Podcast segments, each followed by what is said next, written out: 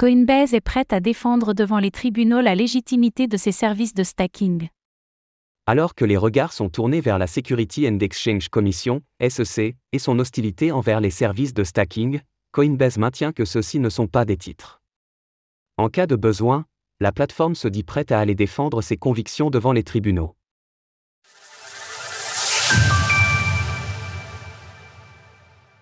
Coinbase maintient que ses services de stacking ne sont pas des titres.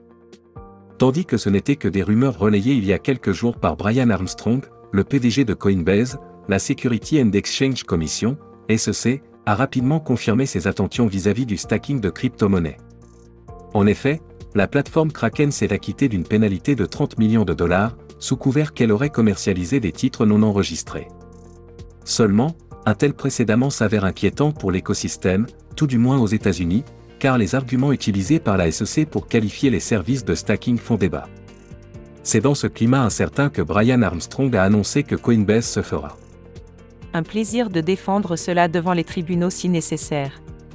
Si Coinbase n'a, à notre connaissance, pas encore eu de démêlé avec la SEC sur ce sujet pour le moment, le fait que la plateforme propose des services de stacking n'écarte pas cette possibilité.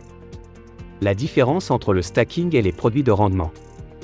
Même au sein de l'écosystème, il est courant de coller l'étiquette stacking à toute opération générant des intérêts.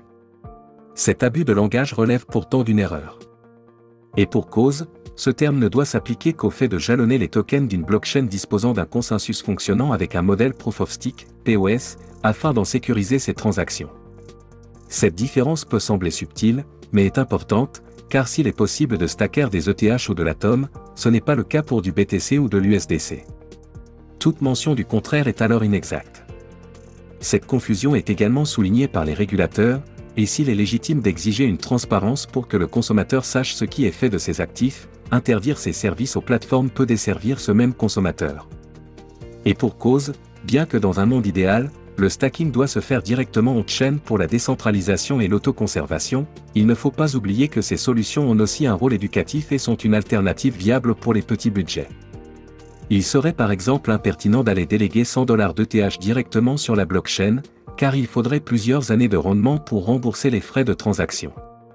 Coinbase a ainsi réaffirmé encore plus en détail que ses services de stacking ne répondaient pas aux critères du test de Huawei, notamment par le fait que l'investisseur conservait la propriété de ses crypto-monnaies et qu'il n'y avait donc pas un échange monétaire.